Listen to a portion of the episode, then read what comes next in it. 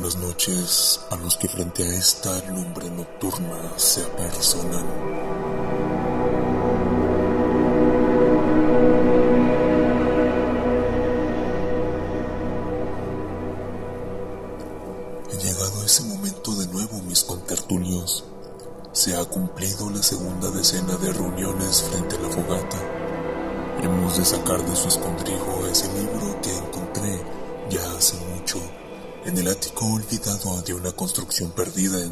Flotantes en el vientre de nubes eternas y leer algunas de sus páginas. Así que, frente a la luz parpadeante de estas flamas blancas, expulguemos estas hojas viejas que datan de quién sabe cuándo y que el azar elija.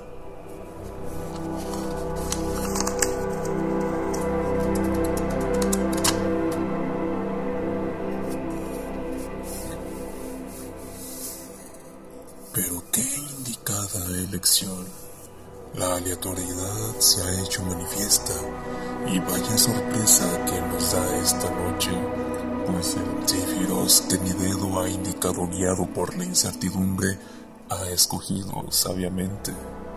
Escuchemos la lectura atenta de estas páginas que nos hablan con detalle acerca de una criatura mencionada cada vez que nos despedimos. Así es, el segundo Psífiros nos develará secretos y detalles sobre los místicos gatos de humo.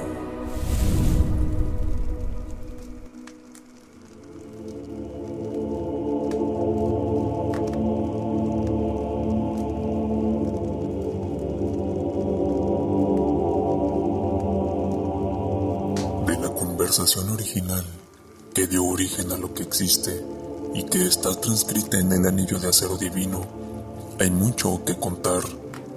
Pero estos párrafos se refieren a una de las criaturas creadas a mano de uno de los seres que conocieron primero el cosmos. De aquella existencia primera se desprendieron varias esencias, tres principales que le dan forma al mundo y algunas otras de las que no hay testigos o explicaciones pero que eventualmente se conocerán. Las primeras son la esencia arbórea, Tahuacamuja, el padre de todos los árboles que viven en todos los mundos. Vástago de Niasnaret, conocido así más por su apariencia que por su naturaleza, pues todas las esencias son procedentes de él. La esencia humana, o el primer humano, Sempiterno, Oribel, el mil millones de veces encarnado, y Alismian Gnomen, el ángel pájaro llamado así debido a que las formas de ave son las que más gusta adoptar. Esta es la esencia animal del universo. Las manos de esta esencia son especialmente productivas, pero de entre todas las creaciones que gustó de crear, aves y felinos fueron los más prolíficos. Y eso se nota en la gran cantidad de pájaros y meninos y mezclas entre estos que el ángel concibió y de entre todas las criaturas que Alismian Nomen entregó a los mundos, hubo un capricho que se permitió, los gatos de humo.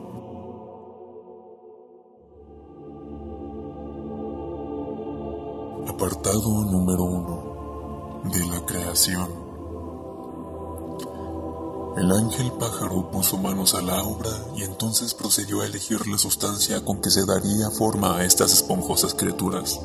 ¿De dónde sacó el humo? Se preguntará quien pase los ojos sobre estas líneas. Pues bien, ni Alice ni Gnomen ni ninguna otra esencia tiene como costumbre destruir para crear caprichosamente después. Más bien, se sujetan voluntariamente a los procesos naturales, pues fueron estos los que les dieron origen, y aunque puedan quebrantarlos, simplemente no resulta beneficioso. Así que encontró una fuente idónea en el humo que producían los cuerpos de los hijos de Tahuacamuja, los árboles, un humo puro y orgánico. De esa manera, cuando un rayo caía en el bosque, el humo era recogido por el ángel pájaro y guardado para ser usado en su creación más pretenciosa. De esta manera, Tahuacamuja desarrolló respeto a estas criaturas, pues veía en ellas la reencarnación de sus hijos que, aunque ya no eran seres por sí mismos, su materia constituía a otros. Entonces, Alice Nomen trajo en la existencia una graciosa criatura, elegante y liviana, cuya consistencia era etérea en ocasiones y sólida en otras, pero su creador vio que existían algunas particularidades que no previó. Los gatos de humo no comían lo mismo que sus iguales de carne y hueso, y nada les apetecía. Se dio cuenta de que lo melindroso en estos seres era extremo en demasía, al grado de rechazar todo alimento, sufriendo hambre hasta morir en su terquedad, de manera que sintió lástima por ellos y decidió dormir a los que ya había creado para desarrollar un manjar que satisfara el paladar caprichoso de sus creaciones.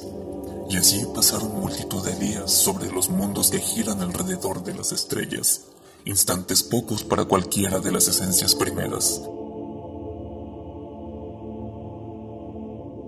El ángel dio pronto con una sustancia exquisita, a saber, savia del mismo corazón de Tahuacamuja mezclada con miel.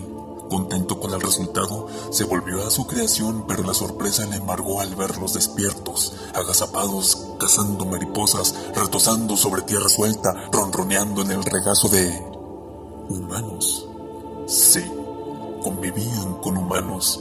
El tiempo que había transcurrido percibido como instantes para el Creador, resultaron ser épocas completas en aquellos mundos y la humanidad se había topado con ellos. Les acompañaban en especial, se dio cuenta, en una circunstancia específica, alrededor de fogatas, de esos círculos petros que delimitaban madera ardiente, que rodeaban los cuerpos de los hijos de Tahuacamuja consumidos por fuego, pero hubo una particularidad destacable. Solo se aparecían alrededor de las fogatas donde los humanos contaban historias atemorizantes. Se dio cuenta entonces, sus creaciones no le respondían ya.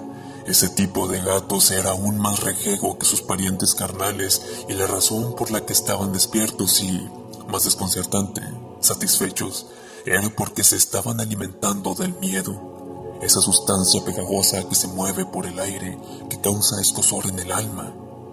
Sí, esa sustancia resultó una deliciosa botana. Alismian rió satisfecho.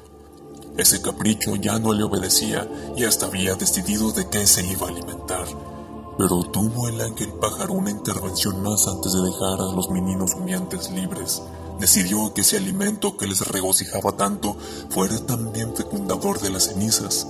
De esa manera, no nacerían directamente de cualquier tipo de humo quedando a merced de la presencia de miedo cercano.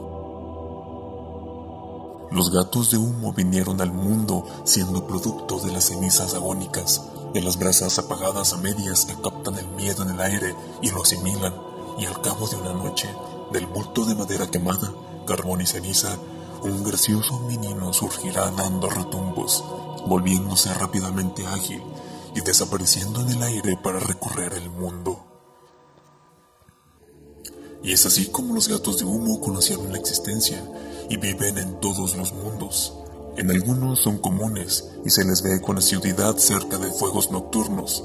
En otros son tan extraños que se toman como mitos o leyendas o simple y llanamente como mentiras.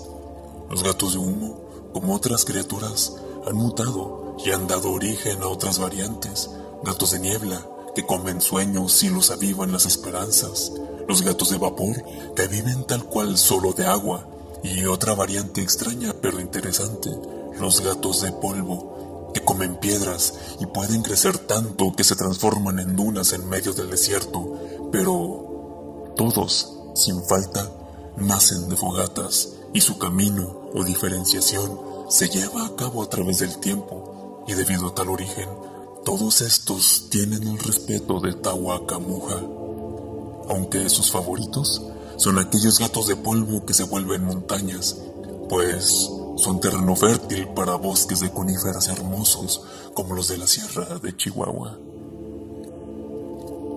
De gatos de humo, niebla, ceniza, polvo, etc. Y su intervención en muchas historias hay océanos de tinta y montañas de textos, pero están repartidos por todos los lugares donde esas patitas suaves han andado y corresponderá a cada quien encontrar tales textos o, si es uno suertudo, en un susurro espectral un fantasma nos contará algo al respecto.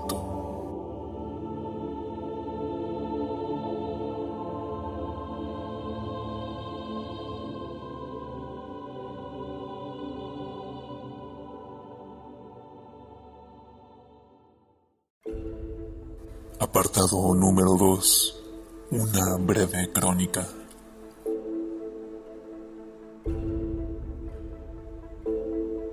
El ismegnomen, la esencia animal, creó muchas criaturas felinas y aves, y algunas mezclas de estos, usando como medio algunos poderes de otros mundos, pero esa es otra historia. De los gatos de humo, hay una peculiaridad especial.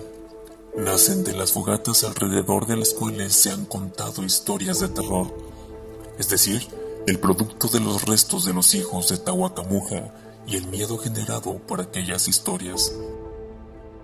En las noches oscuras de penumbra densa, cuando los primeros humanos cortaban la negrura con fogatas alrededor de las cuales se reunían, sin quererlo, sea por precaución o por gusto o por inercia, las personas comenzaron a contar historias.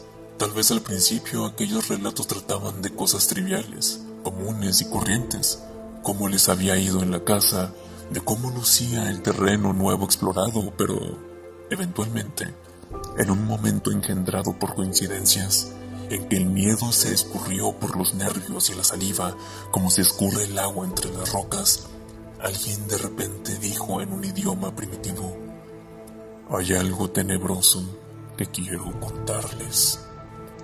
Esa primera persona lo quería.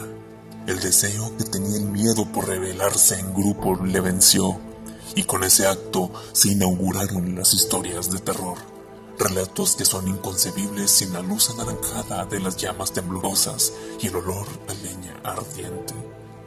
En la primera fogata alrededor de la cual un relato de esa clase fue pronunciado, una criatura graciosa y ligera se formó cuando la ceniza de la fogata fue fecundada con miedo luego de apagarse. Monstruo le llamaron algunos que lo vieron, pero a pesar de conformar una presencia ominosa para su pobre comprensión del cosmos, no pudieron seguir mostrándole aversión por mucho tiempo, pues el gato de humo no hacía nada. Era inofensivo. Y si alguien quería atraparlo o golpearlo o dañarlo de alguna manera, el engendro hacía honor a su nombre y gaseosa resultaba ser su consistencia. Solo ante la caricia amable del que tuviera el valor de hacerlo, el cuerpo de aquella criatura resultaba sólido y suave. Fue de esa forma en que los humanos, sin saber de dónde venían los gatos de humo, siguieron contando cada vez más a menudo historias, creando multitud de espectros y seres oscuros en sus imaginaciones, trayendo al mundo incontables meninos gaseosos. Las personas pronto se habituaron a convivir con ellos y otras criaturas peculiares. En un mundo nuevo y por explorar, seguro no era extraño descubrir tales cosas. Eventualmente las historias que se contaban frente al fuego se volvieron cada vez más oscuras y fue ese momento en que otros seres que aguardaban tras las tinieblas vieron abierto un puente, suficiente miedo con el cual materializarse y poder entrar a ese mundo. Junto a estas páginas está adjunta una hoja vieja cosida con un hilo blanco que ahora está percudido son apuntes que cuentan una historia surreal que tal vez les interese escuchar, así que me permitiré leerla. Los casos de terrores nocturnos no tardaron en hacerse presentes y aumentar sin control. Cada vez más personas contaban haber tenido sueños raros y eventualmente inclusive haber visto cosas anómalas y atemorizantes en la oscuridad. Entonces, la tragedia se hizo presente. Personas comenzaron a morir de miedo durante las noches. Quienes sobrevivían solían describir el brillo de un par de orbes en la oscuridad antes de ser atacados. Temieron que fueran los gatos de humo que luego de ganarse la confianza de sus creadores indirectos, ahora estuviesen cobrando sus vidas como a cambio de alguna deuda cósmica incomprensible. Fue entonces que, mediante tretas y engaños, los humanos los capturaron, porque por algo eran llamados gatos. No había diferencia entre uno de estos o uno real, eran igual de juguetones y curiosos y se les podía hacer entrar en cajas fácilmente. Los metieron a todos, o al menos a los que encontraron, en una enorme caja de hierro y los arrojaron a un lago profundo, pues debido a su naturaleza, quitarles la vida no era siquiera posible. Los captores creyeron por un tiempo que sus noches se habían librado de aquellos terrores, pero pronto la racha de muertes volvió y no había a quien culpar. Los gatos de humo se habían ido. Fue cuando las tinieblas les hicieron presa. Desconfiadas, pero no tontas, eran aquellas primeras personas y se percataron de que los espectros habían aumentado en número luego de haber confinado a los humeantes felinos dentro del hierro. Luego de una larga deliberación, una de las integrantes de aquellas comunidades decidió ir en pos de la caja, pues no se podía comprobar que los gatos evitaran la proliferación de espectros, y no se sabía si el aumento de estos se daba con o sin la presencia de los felinos, así que tenían que arriesgarse. Aquella valiente se apersonó en el lago y con métodos que no es importante mencionar ahora, pero que seguro involucraban cadenas, un caballo y grandes pulmones, sacó a aquella prisión de hierro que ya comenzaba a oxidarse. Con un martillo botó los remaches, con fuerza destrozó las bisagras y finalmente abrió la caja. Una cortina oscura se levantó transformándose en un enorme gato, grande cual elefante. Se materializó y brincó hacia la orilla. Se recostó plácidamente luego de estirarse y se empezó a lamer la espalda plomiza. Su libertadora nadó hacia él y trató de comunicarse. Ya estaban libres, pero no sabía con certeza qué hacer. Pero son gatos al fin y al cabo. No conocen las lenguas humanas y aunque las conocieran, seguro deciden ignorarlas. De manera que la intangible bestia solo veía una cosita pequeña que se movía graciosamente y todos sabemos lo que los gatos hacen al ver algo moverse de esa manera. La libertadora se confundió frente a aquellas pupilas dilatadas que fungían como espejos. Las garras tiznadas del felino rasgaban su vientre y sus entrañas eran expuestas. Acepto el cruel destino que implica liberarles pero me sabe amarga la repentina cobranza de esta deuda. Esperaba una respuesta mientras sangraba y sus ojos regaban de lágrimas el suelo. Deseaba que la criatura etérea le respondiese, pero el gato solo miraba, lamía su pata y le daba zarpazos juguetones de vez en vez hasta que le causó la muerte. Posteriormente, el gran felino sació su hambre y como cualquier gato que se harta de jugar, se marchó sin más del lugar. Sin embargo, la naturaleza de este tipo de bestia estaba atada irremediablemente al miedo, así que, siguiendo el agrio aroma del miedo, regresaron hacia donde sus captores. Pesadillas y paranoias, terrores nocturnos y ataques de pánico, las sombras acechaban tras cada resquicio y constituían un inigualable banquete con el que celebrarían su liberación.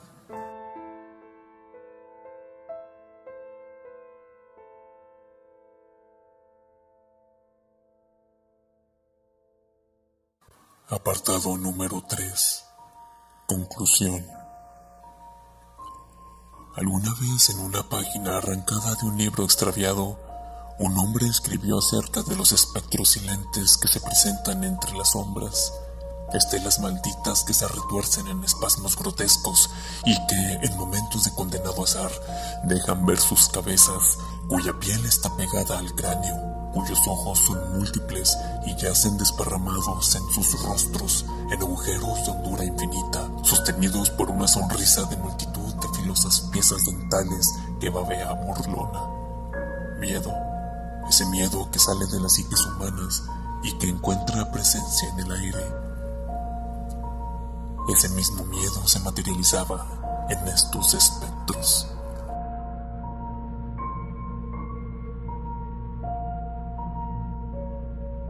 Aterrado entre las sombras, un niño cedía su cordura ante la burlona sonrisa de incontables dientes, ante los ojos que semejaban erupciones en aquel rostro, pero las graciosas pisadas de unas ligeras patas se interpusieron en medio. El ronroneo profundo de un gatito asustó al infante el menino oscuro se sentó frente al espectro y éste se retiró lento hasta las sombras a ocultar su rostro develado por la luna acerada. Pero no se fue, solo se alejó, solo esperan, algunas veces lejos y otras bajo las camas. Los espectros silentes son solo la materialización de ese miedo, mas no se alimentan de él, conforman solo una consecuencia. Los gatos de humo sí, ellos comen miedo y también carne y croquetas, ¿por qué limitarse? Así que el felino defiende la fuente de su alimentación primaria, porque no vaya a ser que por casualidad esas estelas malditas terminen por matar a toda mente imaginante. No es que el gato cuide del humano, que va, solo le debe su nacimiento. El gato de humo solo ve por su interés y si un día las personas dejan de imaginar y de temer a lo que imaginan, esas humaredas graciosas no tendrían que comer. Así que la próxima vez que frente a la fogata estés, no dudes en contar historias de terror para que sigan viniendo al mundo estos felinos y nos protejan de esos horrores imaginarios, pero no sin quitarse de la mente que cuando ya no temamos, ellos seguirán hambrientos.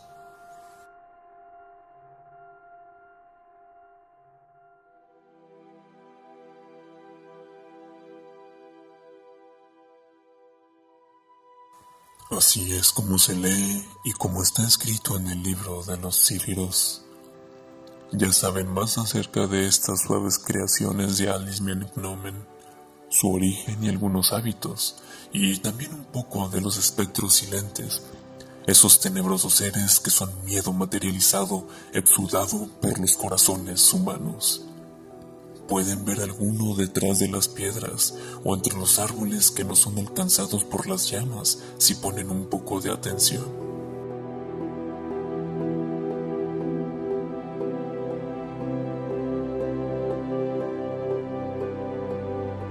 Gracias por asistir a nuestra reunión alrededor de la fogata. Vuelvan a casa con cuidado y reflexivos. No apaguemos totalmente la fogata solo por esta noche y adoptemos al gato de humo que de ella nazca. Y no hagan oídos sordos si en un descuido, en la quietud de la noche y sin sonido, oyen el susurro de algún fantasma de acero. Nos escuchamos cuando la hoguera relumbre de nuevo.